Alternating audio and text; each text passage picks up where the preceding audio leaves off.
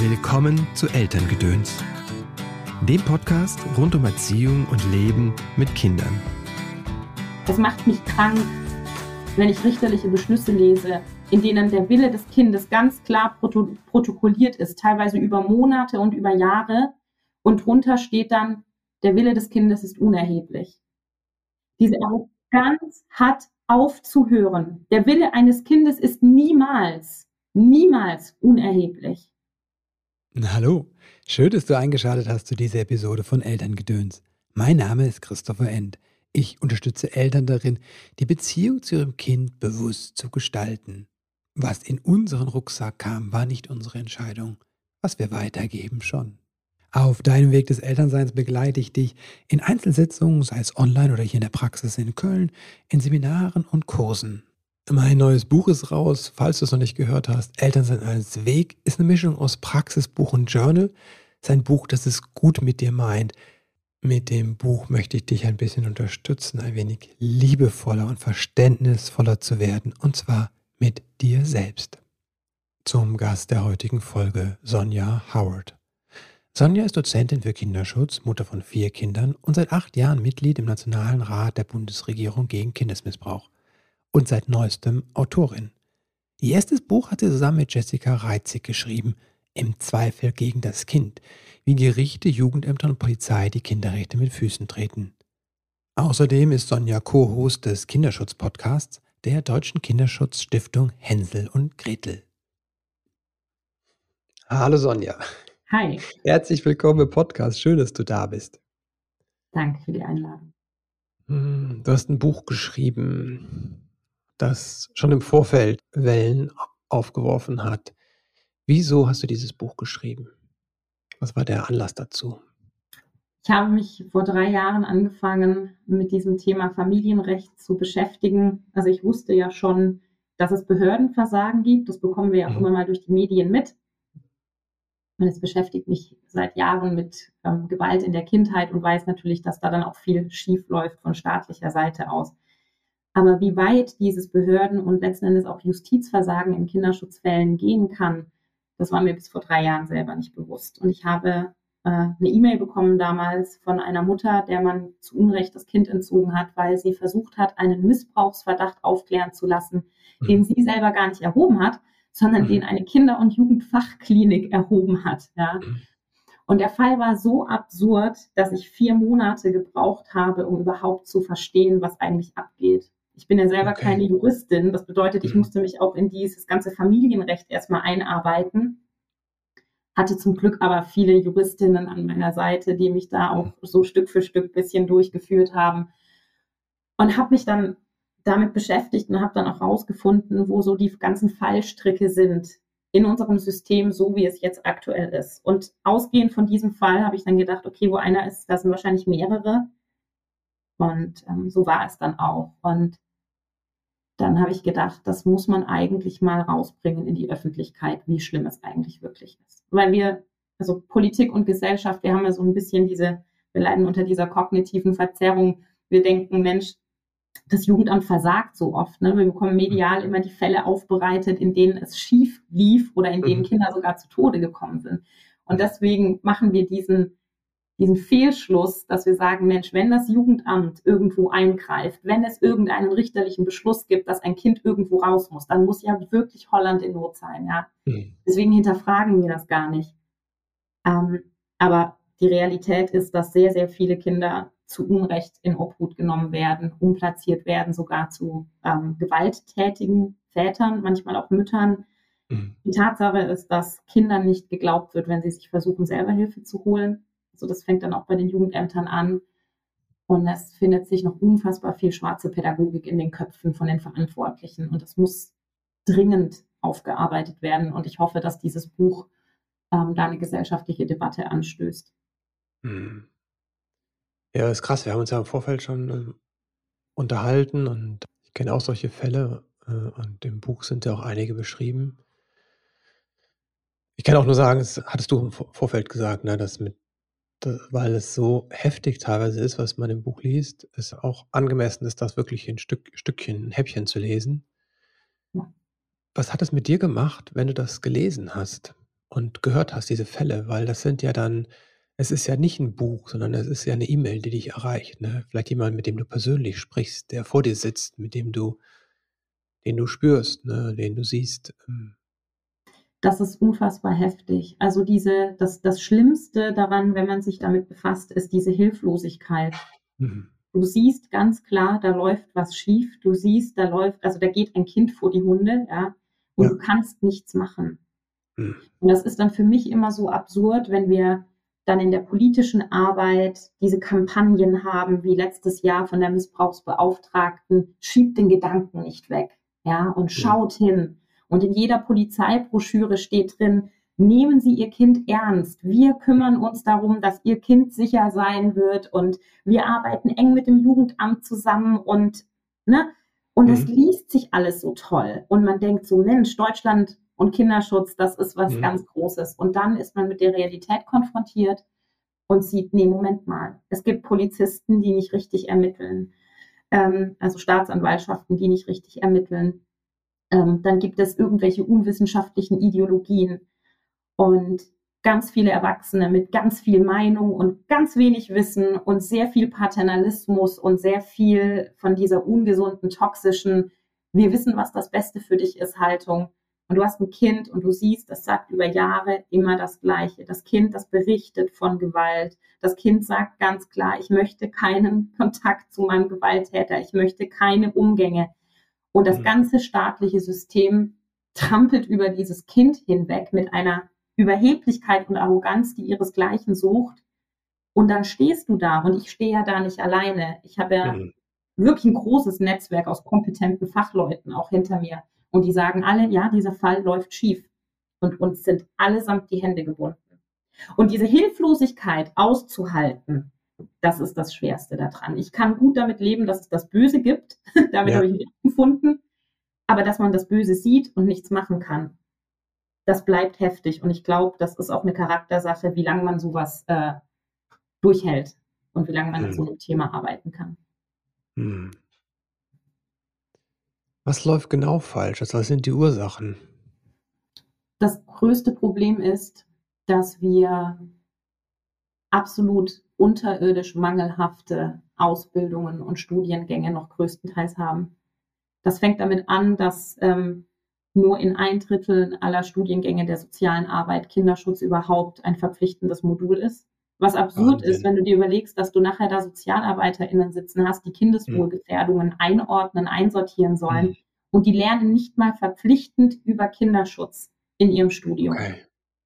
Dann haben wir, ähm, ich kenne die genaue Zahl, nicht ein Drittel bis die Hälfte der Leitungen von Jugendämtern sind BWLer. Okay. Haben nicht mal ein Sozialarbeitsstudium. So. Das kann doch nicht sein. Verfahrensbeistände, also die Anwälte des Kindes, das kann auch jeder machen. Da musst du nur eine, eine, Fortbildung vorweisen von ein paar Wochen. Aber wer diese Fortbildung gemacht hat, das ist auch alles fraglich. Und viele Anwälte, Rechtsanwälte machen das nebenher. Ja. Das heißt, da ist auch keine Qualifikation sichergestellt. Und das geht dann bis zu den Familiengerichten. Mhm. Da hast du dann Juristen sitzen, die in ihrem Jurastudium natürlich auch nichts über Kinderschutz lernen. Mhm. Auch Familienrecht und dann besonders dieser ganz kleine Teil Kindschaftssachen kommt mhm. im Jurastudium nicht unbedingt dran. Mhm. Jetzt haben wir zwar eine Fortbildungspflicht seit äh, Beginn dieses Jahres, aber das gilt jetzt erstmal nur für die, die neu in den Dienst kommen und die, die schon im Dienst no sind. Hm? No way. Doch. die, die jetzt schon im Dienst sind, die müssen nur alsbald Kenntnisse in mhm. Psychologie, mhm. Traumatologie und so weiter nachweisen können. Mhm. Und auch hier wieder die große Frage, wer, wer schaut, dass das wirklich gemacht wird, wer gibt diese Fortbildung und das ist alles ein großes Fragezeichen. Das bedeutet, in einem Worst-Case-Szenario hast du in einem Kinderschutzfall am Ende sieben oder acht Menschen in staatlichen Positionen, die schlecht bis gar nicht qualifiziert sind und dann über das Kindeswohl entscheiden sollen. Mhm. Und dann gibt es noch die Gutachter, die sogenannten Sachverständigen, die dann ihre Meinung sagen dürfen und auch die sind größtenteils gar nicht reguliert. Da gibt es viel Mauschelei, viel Abhängigkeit. Es gibt viele Richter, die ihre zwei, drei Lieblingsgutachter haben, mit denen sie dann immer zusammenarbeiten. Und ähm, also es gibt sehr, sehr viele Fallstricke auf dem Weg zum Kindeswohl. Das hat ja. mich auch schockiert, ne? Im Vorgespräch hast du das erzählt. Ich dachte, Gutachter, ne, das muss ja dann in dem Fall, wenn es um ne, das psychische Wohl eines Kindes geht, muss es ja dann auch jemand machen, der Kinder- und Jugendpsychologe, äh, Kinder- und Jugendpsychotherapeut ist oder ein Facharzt für Psychiatrie und Psychotherapie ist ne, und auf Kinder spezialisiert ist und der das einschätzen kann. Und du sagtest, nee, mhm. es ist irgendjemand, der hat, muss einfach Pädagogik studiert haben, das reicht.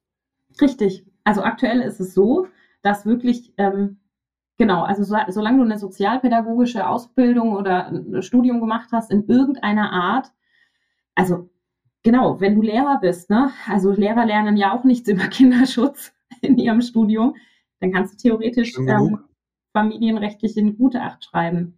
Und das, und noch schlimmer ist es eben bei Ärzten, weil, also Ärzte gibt es ja viele Mediziner, die überhaupt mhm. nichts mit Kindern zu tun haben, aber mhm. es reicht, wenn du Medizin studiert hast ähm, und dann kannst du vielleicht noch, und das wird ja auch nicht jeder genommen, aber dann zeigst du irgendeine Fortbildung vor, dass du mal irgendwo einen Kurs gemacht hast. Aber das bedeutet, du hast teilweise da Leute sitzen, die selber noch nie mit Kindern gearbeitet haben, mhm. die nichts wissen über Trauma, die nichts mhm. wissen über Täterstrategien, die nichts darüber wissen, dass zum Beispiel Kinder auch eine Angstbindung haben können an mhm. gewalttätige Eltern. Also, dass sie vorne rum so tun, als wäre alles super happy clappy, aber eigentlich ist gar nichts gut und die das nicht erkennen und nicht sehen können. Mhm.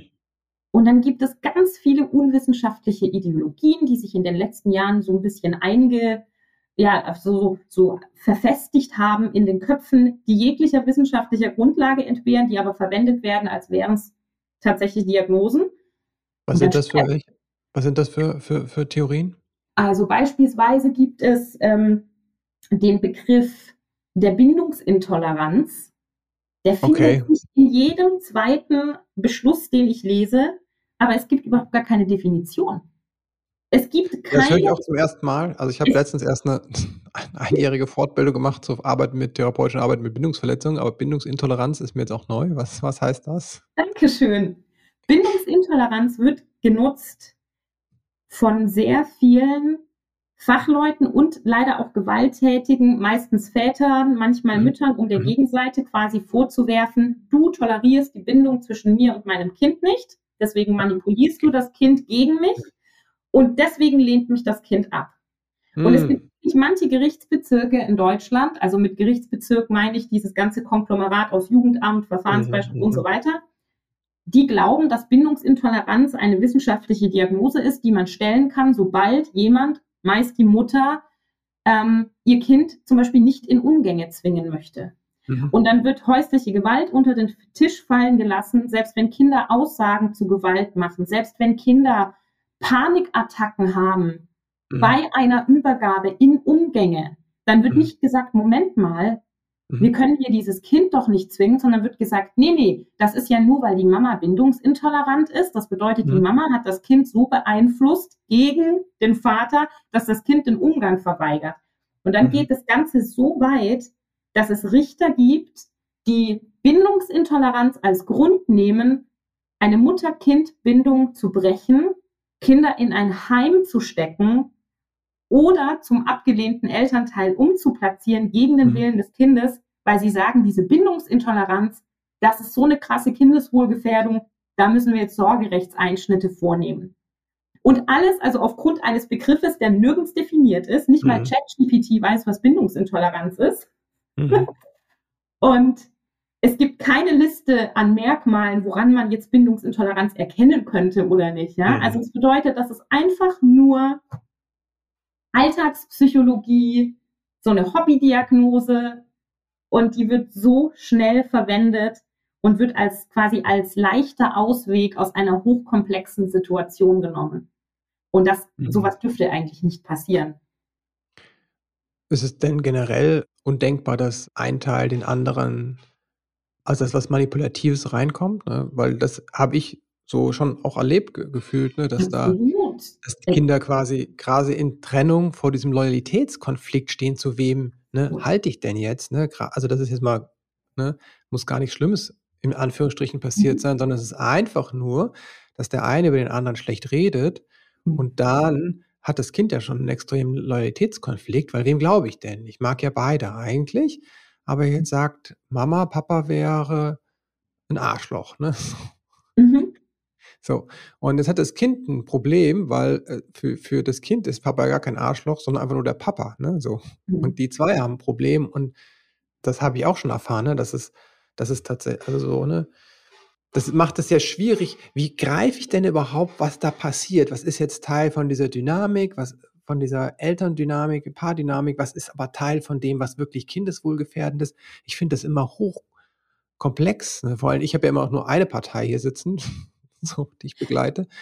Also ganz erstmal grundsätzlich, natürlich gibt es Manipulation von Kindern. Mhm. Das sehen wir in jeder religiösen Familie.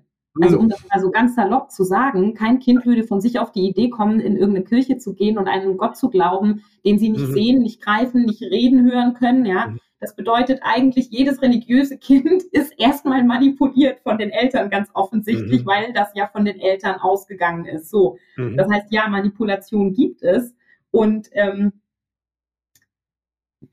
ist an sich, jeder manipuliert auch sein Kind ein Stück weit. Also das mhm. ist Teil unserer Erziehung. Also auch wenn mhm. ich sage, wenn du das und das machst, dann bekommst du das und das, das ist auch mhm. eine Art Manipulation. So. Mhm, auf jeden Fall. Das ist natürlich, das ist ja Low mhm. Level, ne? Das ist ja auch keine Kindesgruppe. Aber klar, ist das Manipulation, ja. Ja, und dann gibt es natürlich, und das ist völlig absurd. Also nehmen wir mal so eine, so eine Trennungssituation, mhm wir bleiben jetzt mal beim Papa als dem Bösen, ja, der mhm. Einfachkeit halber, der, der Papa hat, der Papa ist fremdgegangen, hat jetzt eine neue, ähm, die Mama ist total mit den Nerven am Ende, das Kind bekommt mit, die Mama weint ganz viel. Ähm, mhm. Die Mutter muss gar nicht sagen, dein Papa mhm. hat unsere Familie kaputt gemacht. Das ja. Kind checkt das schon. Papa mhm. zieht aus, ich gehe Papa mhm. besuchen, der hat eine neue Freundin. Ähm, mhm. Mama sitzt zu Hause und ist völlig am Ende. Ja, Papa ist der Böse. Ja? Mhm, mhm. Und mhm. dann ist dieser Loyalitätskonflikt schon da, ohne dass das Kind irgendwie gehört hat, A oder B ist jetzt böse. Okay, ja. Es ist völlig utopisch zu glauben, dass die meisten Trennungen so smooth äh, abgehen, dass man nicht erstmal so eine Findungsphase hat. Also dieses mhm. Conscious Uncoupling, es freut mich für jeden, der das hinbekommt und auch, und wir, wir, wir switchen sofort ins Co-Parenting. Habe ich selber tatsächlich auch schon geschafft, ja. Aber das ist natürlich nicht die Norm. So. Mhm. Bedeutet, Kinder brauchen Zeit und es ist normal, dass Kinder sich, und das kennt auch jedes Paar, das zusammenlebt. Kinder haben mhm. ein Favorite. Die meisten Kinder haben Phasen, da lassen sie sich dann nur von Mama oder nur von Papa und nur so mhm. ins Bett bringen, sonst schlafen sie nicht. Und mhm. da muss man auch nicht immer so ein Bohai drum machen. Es ist mhm. einfach ein Fakt. Ich ja. habe vier Kinder. Ich habe eine unterschiedlich starke Bindung zu jedem dieser vier mhm. Kinder. Mhm. Und meine Kinder hatten Phasen, da konnten sie dann mit meinem Ex-Mann besser mhm. ja, und sind dann auch mal mhm. zu ihm gezogen und dann kamen sie auch mhm. wieder zurück. Und man sollte Kindern auch diese Freiheit geben, mhm. wechseln zu dürfen, je nachdem, in welchem Entwicklungsstand sie sind. So, ja. das ist die, das ist jetzt die, das gesunde Setting, ja. Ja. Und dann gibt es aber eben auch Menschen, und da muss auch nicht knallharte Gewalt im Spiel gewesen sein. Ja. Hm. Aber nehmen wir mal an, machen wir mal die Mama so. Die Mama ist diese Karrierefrau, die 12 bis 14 Stunden am Tag weg ist. Der Papa mhm. ist der Stay-at-home-Dad. Mhm. Wenn die sich dann trennen, dass das Kind dann natürlich eine engere Bindung zum Papa hat, dass der den ganzen Tag zu Hause ist, ist ja völlig mhm. klar. Mhm. Und dann kann die Mutter natürlich auch nicht hingehen und sagen, oh, du entfremdest mir die Kinder. Nein, du hast dich selber entfremdet, weil du halt einfach nicht präsent warst. Und mhm. dann kannst du jetzt auch nicht nach der Trennung kommen und sagen, ich will jetzt ein Wechselmodell, weil die Kinder sind es eben gewohnt, dass sie diese eine Hauptbezugsperson, Hauptbindungsperson zu Hause mhm. haben. Und da dann reinzugehen als Staat und zu sagen, oh, wir machen jetzt den neuen Golden Standard Wechselmodell, weil das ist ja jetzt mhm. cool, dass das 50-50 aufgeteilt wird, das geht doch komplett am Kindeswohl vorbei. Das geht an der mhm. Lebensrealität des Kindes vorbei. Mhm. Und das heißt, es muss nicht mal etwas Schlimmes passiert sein, mhm. dass ein Kind sich zu einem Elternteil mehr hingezogen fühlt. Ah, mh, mh, mh. Das finde ich übrigens auch, möchte ich auch nochmal erwähnen, ne, euer Buch auch tatsächlich immer so beide Seiten zeigt. Das ist jetzt nicht nur ne, böser Papa, ne, gute Mama. Ne? Mhm. Nee, jetzt muss man wirklich wiederholen oder betonen, das finde ich auch schade, weil manchmal habe ich im, im Netz, ich halte mich aus diesen Debatten raus, weil ich manchmal das Gefühl habe, da im Netz, da bekriegen sich die Mütterrechtlerinnen, manche, mit dem Väterrechtler, ne, so. Und ich denke mir dann, wenn ich das dann zusehe, denke ich, es fühlt sich an, als würdet ihr euren persönlichen Streit, den ihr hattet mit dem anderen Geschlecht, jetzt weiterführen, aber es hilft den Eltern in Trennung und vor allem den Kindern kein bisschen weiter, ist mein Gefühl. Ich weiß nicht, wie es dir damit geht, aber. Ja, ja. Ich, ich, ich sehe das genauso wie du. Und ähm, was mir oft vorgeworfen wird, ist, dass ich einseitig pro Mütter wäre, was nicht stimmt. Nee, nur, weil ich öfter über Mütter, nur weil ich öfter über Mütter berichte, das liegt einfach in der Sache, also in der Tatsache ja. geschuldet, dass die meiste Gewalt eben von Männern ausgeht. Das ist nicht, ja. also dieses, Entschuldigung, aber dieses Geschlechterungleichgewicht, das habe ich mir nicht ausgesucht. Das ist Fakt. Das ist statistisch belegt. Ja, ja. die meisten Gewalttäter, egal in welcher Form, ob es um Prügeleien auf der Straße geht, mhm. ob es um Femizide geht oder egal was, Haupttäter sind Männer. Bedeutet, wir haben mehr Mütter als Opfer mhm. und somit auch mehr Kinder in Kombination mit den Müttern, die geschützt werden müssen, leider vor mhm. gewalttätigen äh, Vätern. Ich habe nie gesagt und würde auch nie sagen, dass Mütter jetzt per se heilig sind und dass alle Kinder bei der Mutter besser aufgehoben sind. Nein, das ist völliger Quatsch. Es gibt unfassbar gewalttätige Mütter. Es gibt mhm. Mütter, die ihre Kinder aktiv sexuell missbrauchen, die ihre Kinder in den sexuellen Missbrauch verkaufen. Ja, mhm. das gibt es alles.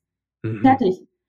Ähm, und man muss sich jeden Fall von null angucken. Und jeden, also ich arbeite mit Menschen zusammen, die von ihren Müttern Gewalt erlebt haben. Und ich habe regelmäßig auch junge Erwachsene oder auch Teenager, die sich an mich wenden, die dann beispielsweise, denen nicht geglaubt wurde, ja. Also ja. eine junge Frau, die ist gerade 18, ähm, hat über Jahre versucht, beim Jugendamt Hilfe zu bekommen, weil ihre Mutter massive Gewalt ausgeübt hat. Ähm, und dann hieß es immer nur, nein, eine Mama würde sowas nie machen was ist das denn für ein Glaubenssatz? Und wenn eine Jugendamtsmitarbeiterin sagt, eine Mutter würde sowas doch niemals machen, dann ist das dieses total ungesunde alte Bild von der ewig mhm. liebevollen, aufopferungsvollen Mutter. Krass. Und das stimmt halt einfach auch nicht. So. Mhm. Und wenn Kinder versuchen, sich Hilfe zu holen, ich weiß ja aus meiner eigenen Geschichte, wie viel Mut das kostet, und diesen Kindern dann nicht geholfen wird, dann frage ich mich schon, was machst du bitte in deinem Job? Du versagst. Du hast nichts zu suchen im Kinderschutz, wenn du Kindern nicht glaubst. Was muss sich ändern? Was wären die wichtigsten Schritte aus deiner Sicht, die drei wichtigsten Schritte? Wir müssen aufhören mit diesem Paternalismus, mit diesem ewigen, dass wir als Erwachsene meinen, wir wissen, was das Beste ist für ein Kind. Mhm. Also und ich höre da schon wieder die radikale Elternbubble, die dann schreit, ja, aber wir wissen ja, was, es, was am besten ist und ob das Kind jetzt Süßigkeiten essen darf oder nicht. Darum geht es ja nicht. Wir reden hier ja wirklich mhm. um lebenseinschneidende Entscheidungen. Mhm. Und es macht mich krank, wenn ich richterliche Beschlüsse lese, in denen der Wille des Kindes ganz klar proto protokolliert ist, teilweise über Monate und über Jahre. Und drunter steht dann, der Wille des Kindes ist unerheblich. Das Diese gibt es doch nicht. hat aufzuhören. Der Wille eines Kindes ist niemals, niemals unerheblich. Und wenn ich das Gefühl das ist, habe, ich, der Grund, weshalb die Kinderschutzrechtskonvention hier so lange nicht unterschrieben wurde und weshalb immer noch die Kinderrechte nicht im Grundgesetz sind. Ne? Ja, absolut. Entschuldigung, weil dass ich dich Kinder, Genau, weil Kinder in der Praxis nämlich immer noch ja, teilweise wie Objekte angesehen werden. Wir schaffen es nicht, die auf Augenhöhe zu sehen als eigenständige Menschen mit eigenen Rechten. Und gerade in diesem ganzen System aus Behörden und Justiz, mhm. da ist dieses von oben dem Kind etwas überstülpen wollen. Und ja, ja, das Kind wird sich da schon dran gewöhnen. Ja, ja, Kinder sind ja resilient. Das wird das schon kapieren, dass es jetzt halt zehn Jahre bei Mama gelebt hat und jetzt wurde es halt mit Polizeigewalt aus dem äh, aus seinem gewohnten Umfeld rausgerissen, aber der Papa ist ja jetzt da und das wird sich jetzt schon organisieren im neuen Leben, ja, 50 Kilometer weit weg, 500 Kilometer weit weg. Was ist das für eine Denke? Ich verstehe es nicht. Mhm. Auch dieses, dass man den Kindeswillen brechen muss und ähm, das ist alles so, ja, das ist halt einfach noch diese schwarze Pädagogik aus der Nazi-Zeit. Ganz im Ernst. Also wie viele unserer Altrichter selber eben noch Gewalt in der Kindheit erlebt haben und das ja auch vor sich selber legitimisieren, wie die meisten. Ja. Übrigens, ne, hat mir ja. auch nicht geschadet. Mhm. Und die dann auch ihre eigenen Traumata teilweise auch wiederholen, ja. Mhm. da spielt so viel rein und es gibt keine Mhm. Fehlerkultur und das ist eigentlich der größte und schlimmste Punkt. Die Fälle, die jetzt akut schieflaufen, es gibt keine bundesweite Anlaufstelle. Es gibt keinen Politiker, keine Politikerin, die sich offen hinstellt und sagt, wir haben hier ein großes Problem. Es wird immer so Oh. getan, als wären das Einzelfälle. Mhm. Und dann gibt es immer die bequeme Ausrede der Gewaltenteilung. Oh, richterliche Unabhängigkeit, wir können uns da ja nicht einmischen. Nein, wenn ich einen Richter habe, der einen Beschluss fällt, der letzten Endes eine staatliche Kindeswohlgefährdung ist, Mhm. dann muss ich, dann habe ich als Staat, dann habe ich als Politik die Verantwortung, dahin zu gucken und mich da einzuarbeiten. Und das macht bis heute niemand. Wir brauchen eine Aufarbeitung. Wir brauchen Mhm. Fehlerkultur in den Behörden Mhm. und auch in der Justiz. Mhm. Welche Frage wünschst du dir, müsste den Kindern bei Trennung öfters gestellt werden von, von staatlicher Seite? Falsche, Fra falsche Frage. falsche Frage, weil wir als Erwachsene, wir dürfen nicht diese Verantwortung der Lösungsfindung auf die Kinder abwälzen. Mhm. Ich finde, Mhm. also gerade wenn, wir- gehen wir nochmal zurück in, in eine nicht gewalttätige Familie. Ja.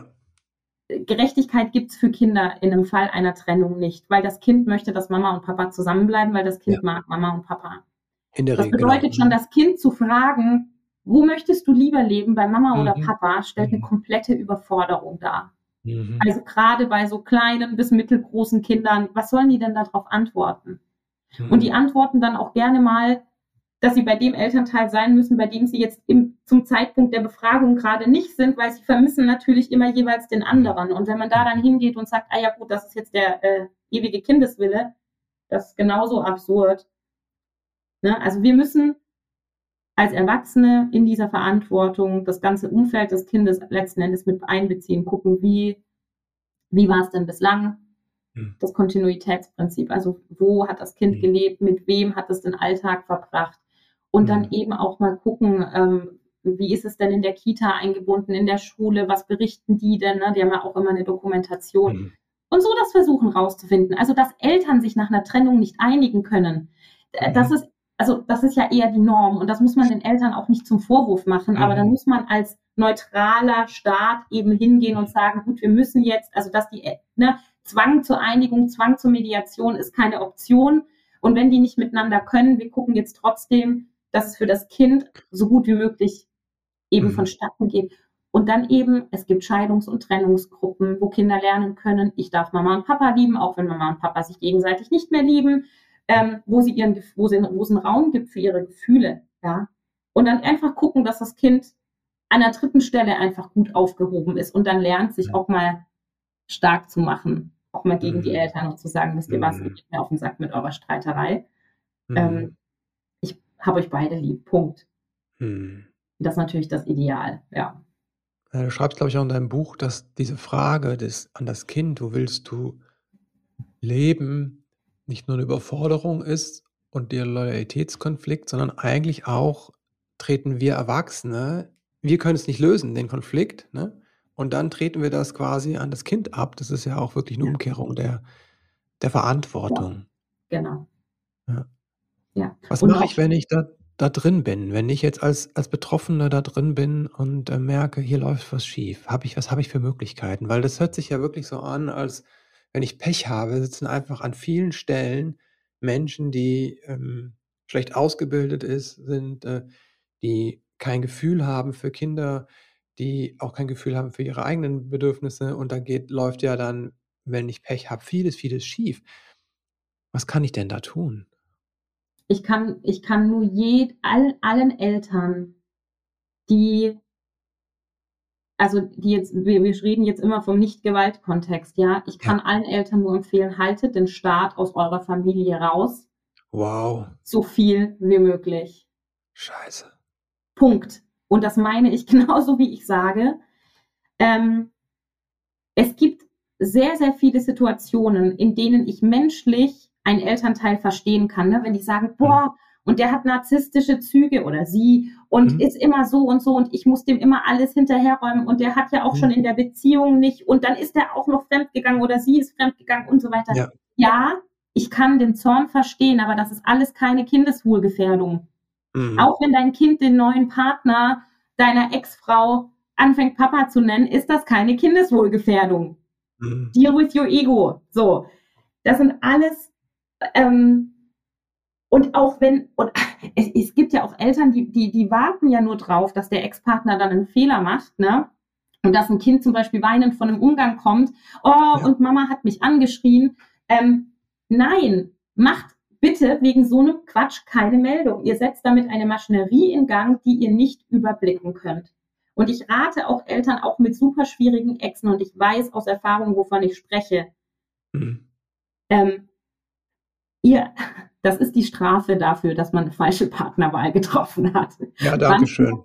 Muss man die Faust in der Tasche machen und sagen, okay, noch zehn Jahre, dann habe ich meinen Frieden hoffentlich. Ich muss einfach dieses Co-Parenting hinbekommen. Und das mhm. bedeutet manchmal schlucken, schlucken und nochmal schlucken. Ganz rigoros die berühmte Paarebene von der Elternebene trennen, auf Angriffe nicht eingehen, gern mhm. auch mal blockieren, ja, auf einem Medium. Also du musst dich nicht bei WhatsApp vom Ex zuspammen lassen und sagen, hey, das ist mir zu übergriffig, lass uns bitte per E-Mail kommunizieren. Aber niemals die Kommunikation einstellen und immer wieder auf die Sachebene zurück und sagen, dem Kind geht's gut. Und du kannst deinen Partner, deinen Ex hassen, so viel du möchtest. Aber sprich ihm bitte nicht automatisch ähm, ab, dass er sein Kind liebt. Oder, mhm. oder ein gutes Elternteil ist. Ne? Auch wenn sie anders sind. Mhm. Wir, sind alle, wir, wir sind alle anders, wir haben alle andere Erziehungsmethoden, aber anders bedeutet nicht per se verkehrt. Mhm. Und wenn du dann mitbekommst, dass dein Partner raucht, während das Kind dabei ist und du das nicht cool findest, das sind alles diese Momente, in denen du das einfach runterschlucken musst. Du kannst versuchen, mit ihm drüber zu reden, aber mach um mhm. Gottes Willen keine Meldung ans Jugendamt. Das mhm. ist kompletter Quatsch. Mhm. Scheiße.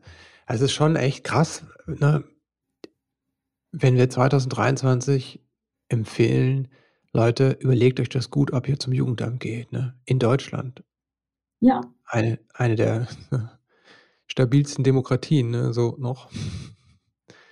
Und du denkst dir, das kann doch nicht wahr sein. Ne? Und damit sage ich ja nicht mal, es gibt phänomenal gute Jugendämter. Ich ja, arbeite ja.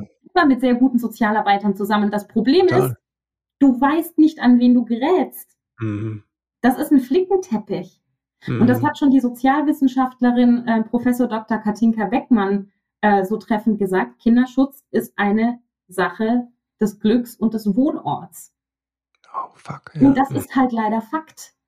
Das bedeutet, solange ich nicht weiß, wer am anderen Ende sitzt, kann ich einfach auch jetzt als unabhängige Dritte, kann ich nicht empfehlen, ja, greif einfach zum Hörer, dir wird schon kompetent geholfen. Also mit dem ganzen Wissen der mangelnden Qualifikationen, auch zu solchen Dynamiken, ja, mhm. innerfamiliären, wie kann man da guten Gewissens, selbst wenn die Chance, dass du an schlechte gerätst, nur bei 20 Prozent liegen würde, mhm. das jetzt einfach mal in den Raum geworfen. Also ganz im Ernst, 1 zu 5 wäre auch mir persönlich ein zu hohes Risiko, an jemand Schlechtes zu geraten. Mhm. Und dann sage ich, ich versuche es lieber selber. Dass du dann im, im, schlimmsten Fall dein Kind nie wieder siehst. Ne? Richtig. Mhm. Und da sind wir dann wieder beim Thema Gewalt.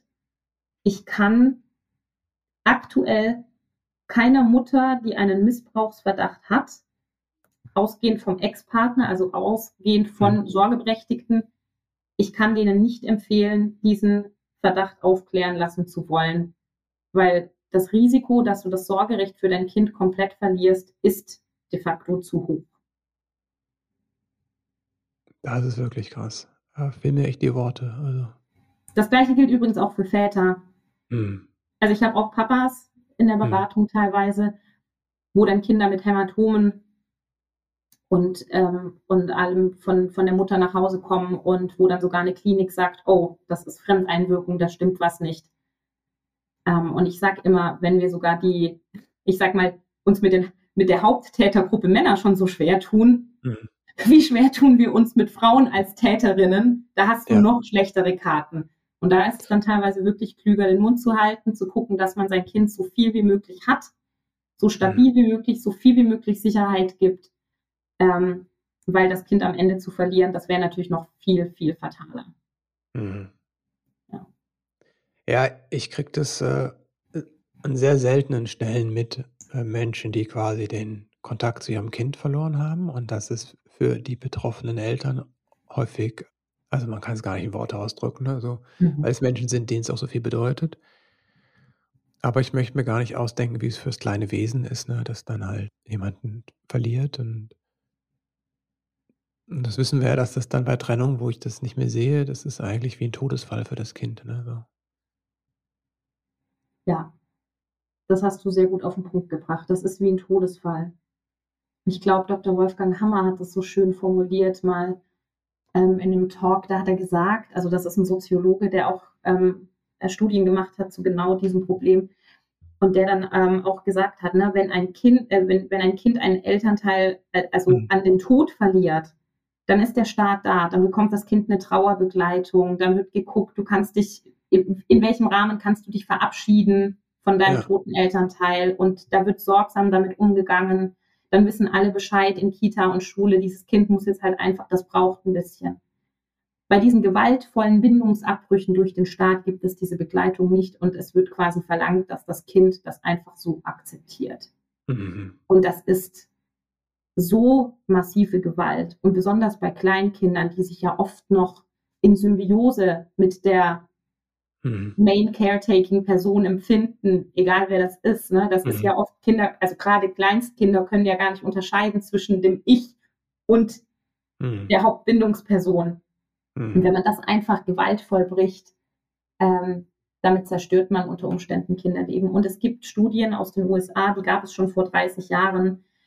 Diese Kinder, die gegen ihren Willen und ohne Vorliegen einer tatsächlichen Kindeswohlgefährdung getrennt wurden, überdurchschnittlich viele haben massive Depressionen entwickelt, mhm. sind übergewichtig geworden, wurden suizidal. Mhm. Und das sind Opfer, die der Staat sich hier selber schafft. Das sind auch, reden wir über das Geld, das sind Kosten, die sich der Staat selber erschafft. Von Menschen, die Therapien brauchen bis an ihr Lebensende, die nicht arbeitsfähig sind, nicht mhm. funktionsfähig, weil sie vom Staat traumatisiert wurden. Und der mhm. Staat ja nicht mal hingeht und die Verantwortung dann dafür übernimmt, mhm. sondern dann auch noch sagt, ja, du musst selber klarkommen damit. Ja. Das ist ein Unding, ja. Ja, es ist wie ein Todesfall für die Kinder, auf jeden Fall. Und für die betroffenen Eltern natürlich auch. Ne? Was könnten wir von anderen Ländern vielleicht lernen, anderen Staaten, die es vielleicht anders machen? Also es gibt tatsächlich Länder, die ein, ein, anderes Rechtssystem haben. Ich weiß, dass es in manchen arabischen Ländern tatsächlich so ist, dass beispielsweise bei Kindern unter sieben Jahren, also zum Beispiel in, in Libyen ist das so, ähm, Kinder unter sieben Jahren kommen automatisch nach einer Trennung erstmal zur Mutter, weil man sagt, gerade kleinere Kinder, das ist mhm. natürlich auch mhm. aufbauend darauf, dass in diesen Ländern natürlich jetzt das ganz traditionelle Familienbild ja. noch viel mehr vorherrscht, ja. Mhm, klar. Ähm, und quasi, und dann wird nochmal neu geguckt und wenn die Kinder dann älter sind und so weiter. Und wenn wir jetzt mal ausgehen von einem ganz normalen Mama-Papa-Ding, ich bin niemand, der Mütter als die ultimativen Caretaker hinstellt. Aber es ist ein Unterschied, ob dein Anteil an der Zeugung eines Kindes, ich sage jetzt mal salopp, ein Orgasmus war, oder ob du neun Monate lang dieses Kind in dir gebaut hast, das Kind deinen Geruch und dein alles kennt und du bringst dieses Kind auf die Welt, dann stillst du es mhm. vielleicht auch noch. Mhm. Das ist natürlich gerade in den ersten Monaten eine andere Qualität, eine andere Art von Bindung als mhm. dann zum Papa. Und das ist nicht mhm. böse gemeint, das ist einfach nur mal biologisch betrachtet. Mhm. Und es gibt wirklich Richter, die Mütter, also das, das war ein ganz krasser Fall, die haben, der, der hat dann gemeint, Wechselmodell, das ist jetzt der Shit, das machen wir. Der hat ein, eine Mutter gezwungen, das drei Monate alte Baby abzustillen, damit es im wöchentlichen Wechsel zwischen Mama und Papa, die 300 Kilometer auseinander gelebt haben, hin und her wechseln kann. Entschuldigung, aber da ist die Bindungsstörung vorprogrammiert. Mhm. Sowas kann nicht sein. Also sowas mhm. darf nicht passieren. Ja. Und das also in anderen Ländern macht man es dann so. Und ich habe mir dann sagen lassen, ich weiß natürlich nicht, wie es in der Praxis ist, aber ich habe mir sagen mhm. lassen, dass quasi da dann nur die Mutter wegfällt als Main Caretaker, wenn ihr wirklich eine tatsächliche Kindeswohlgefährdung, Vernachlässigung, Gewalt oder so mhm. nachgewiesen werden kann. Und dann kommt das Kind in Verwandtschaftspflege erstmal, mhm. bevor es ah. dann ähm, irgendwo anders hinkommt. Mhm. Und es gibt zum Beispiel in Frankreich, wenn wir zum Thema Gewalt äh, äh das uns nochmal angucken, in Frankreich ist es so, wenn ein Partner Gewalt gegen den anderen Partner ausübt, dann verliert er in diesem Moment automatisch das Sorgerecht für das gemeinsame Kind.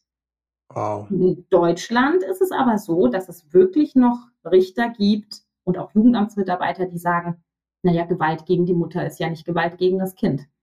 Mhm. Und das ist kompletter Bullshit, weil Natürlich. das weiß jeder, der sich ein bisschen mit Trauma auskennt. Durch äh, unsere Spiegelneuronen können wir mitfühlen und gerade Kinder empfund, mhm. empfinden gesehene Gewalt mhm. wie Gewalt an sich selber. Mhm. mhm. So. Mhm. Gewalt miterleben ist Gewalt. Das ist eine Foltermethode, ja. Also mhm. Leute dabei zugucken lassen, wie andere Menschen gequält werden, das ist eine anerkannte Foltermethode. Und dann gehen da so Fachleute vor hin. Von, ja? Vor allem von Menschen, die dir nahestehen. Ne? Richtig, genau. Hm. Und dann gehen da Menschen hin und sagen, ach nee, das ist nur ein Elternkonflikt. Häusliche Gewalt ist niemals nur ein Elternkonflikt. Nie. Ja. Hm.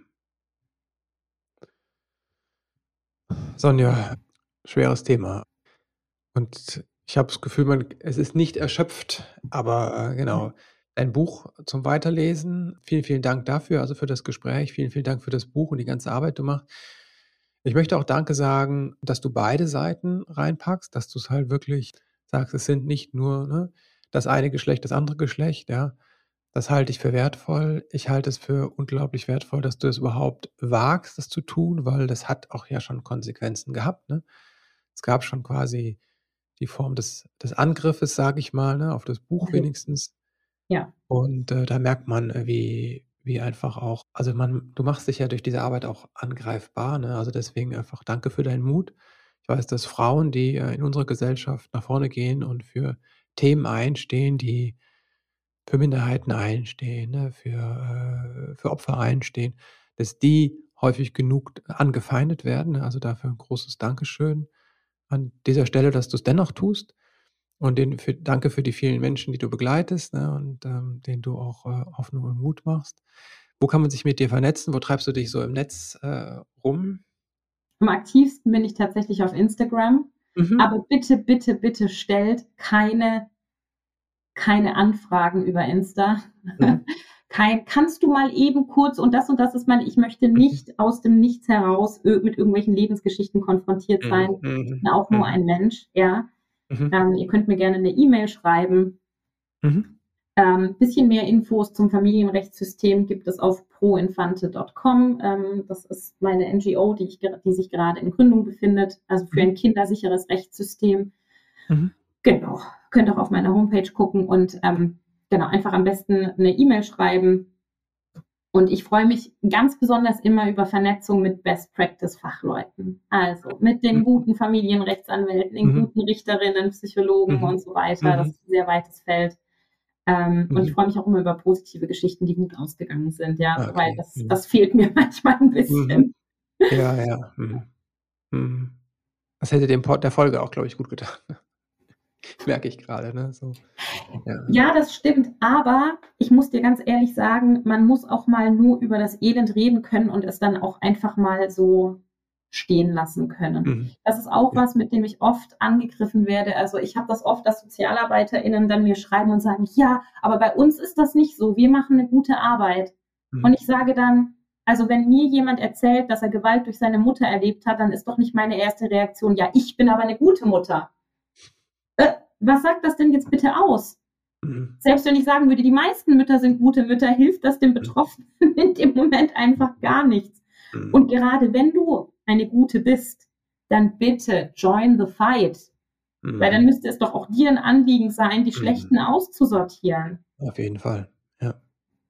Und, ähm, und dazu müssen wir uns ganz brutal ähm, das Schlechte eben angucken, um dann nicht mhm. einfach nur dran zu sitzen und sagen, oh Gott, oh Gott, ist das alles schlimm, sondern ja. in die Aktion zu gehen, Menschen zuzuhören in unserem Umfeld. Und wenn uns mhm. jemand erzählt, ich habe mein Kind verloren, dann nicht oh. gleich denken, ach, wir leben ja in einem Rechtsstaat, wenn das Jugendamt irgendwo das Kind rausgenommen hat, dann wird das schon seine Gründe haben. Nein, einfach mal zuhören, weil es kann mhm. nämlich sehr gut sein, dass das einfach auch ein Fall von Behördenversagen ist, den wir da vor uns haben. Mhm. Und ähm, was immer gilt, Betroffenen erstmal glauben, das gilt auch im mhm. Familienrecht. Mhm. Mhm. Danke dir nochmal dafür, ja. Jetzt zu den letzten Fragen, die alle meine Gäste beantworten können, wenn sie wollen. Wenn du an deine eigene Kindheit denkst, was hat vielleicht gefehlt, was du dir später selbst beibringen konntest? Bei mir hat in meiner Kindheit leider sehr viel gefehlt. Da hat es schon an mhm. Gewaltfreiheit gefehlt und an Liebe und an Zuneigung. Ich mhm. hatte kein hinsehendes, helfendes Umfeld. Ich habe versucht, mir Hilfe zu holen. Ich war bei der Polizei. Ich habe versucht, mich ähm, Eltern von Freunden anzuvertrauen und wurde nach Hause geschickt mit einem Schulterzuckenden. Da kann ich dir leider nicht helfen. Ähm, das sind alles so Sachen, äh, die, die ich natürlich keinem Kind wünsche. Und ähm, mhm. dieses für sich selber einstehen, das kann man natürlich lernen, aber es wäre natürlich gerade für Kinder einfach gut, wenn sie Erwachsenen im Umfeld hätten, die mhm. diesen Kampf für sie kämpfen. Mhm. Wofür bist du deine Eltern dankbar? Wenn man das fragen kann. Du kannst doch sagen weiter. Ich, ich habe dazu tatsächlich keine Antwort. Mhm, mhm. Das spricht Bände. Ne? Ja. Mhm. Wenn du werdenden Eltern drei Dinge mit auf den Weg geben könntest, die du sagst, das sind so deine drei Wahrheiten über das Leben mit Kindern. Das ist das Wichtige, die Essenz. Was würdest du sagen? Hm, das ist eine sehr, sehr schöne Frage. Meine Großen sind ja schon Teenager. Mhm. Und ich merke immer wieder, wie wichtig es ist, eine Beziehung zu haben, mhm. statt Erziehung mhm. zu machen.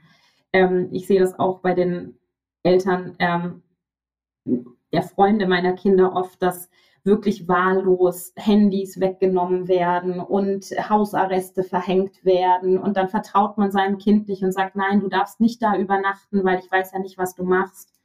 Und mein Appell ist wirklich, vertraut euren Kindern. Traut mhm. ihnen zu, dass sie sich selber entdecken und dass sie ihren eigenen Mist machen. Und ich finde, ich gehe sogar ein Stück weiter und sage, mein Kind hat auch das Recht, mich anzulügen. Wenn mein mhm. Kind mir nicht von der ersten Liebelei erzählen möchte, dann ist das sein oder ihr gutes Recht, mhm. ja. Und selbst wenn ich das weiß, so mhm. what, ja.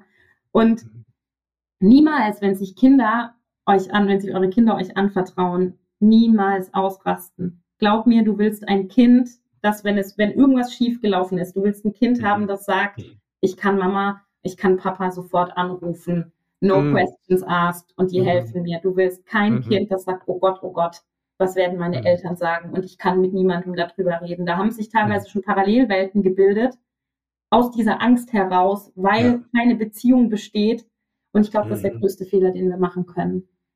Also Beziehung und das Zulassen, dass dieses Ungleichgewicht sich also ne, irgendwann sind wir auf Augenhöhe mit unseren Kindern. Mhm. Irgendwann sind die erwachsen und immer dran denken, unsere Kinder sind länger erwachsen, als mhm. sie kleine Kinder sind. Und wir werden den mhm. größten Teil unseres Lebens mit Erwachsenen auf Augenhöhe zu tun haben. Also überlegt wow. euch sehr gut, wie ihr mit euren Kindern umgeht, während mhm. sie von euch abhängig sind. Mhm. Also Beziehung statt Erziehung, Vertrauen und wenn sie kommen, mit Verständnis reagieren. Immer. Mhm. Danke, Sonja. Jetzt Dankeschön. haben wir ja doch noch einen schönen Abschluss gefunden. Mhm. Dankeschön. Schön, dass du eingeschaltet hast. Und falls es dir noch keiner gesagt hat, heute möchte ich dir Danke sagen für dein Elternsein. Denn dass du eingeschaltet hast, zeigt ja, wie engagiert du bist, dass du im Leben mit deinem Kind etwas anders machen möchtest. Danke dir dafür und jetzt wünsche ich dir einen ganz wundervollen Start in diesen Tag. Alles Liebe und bis bald.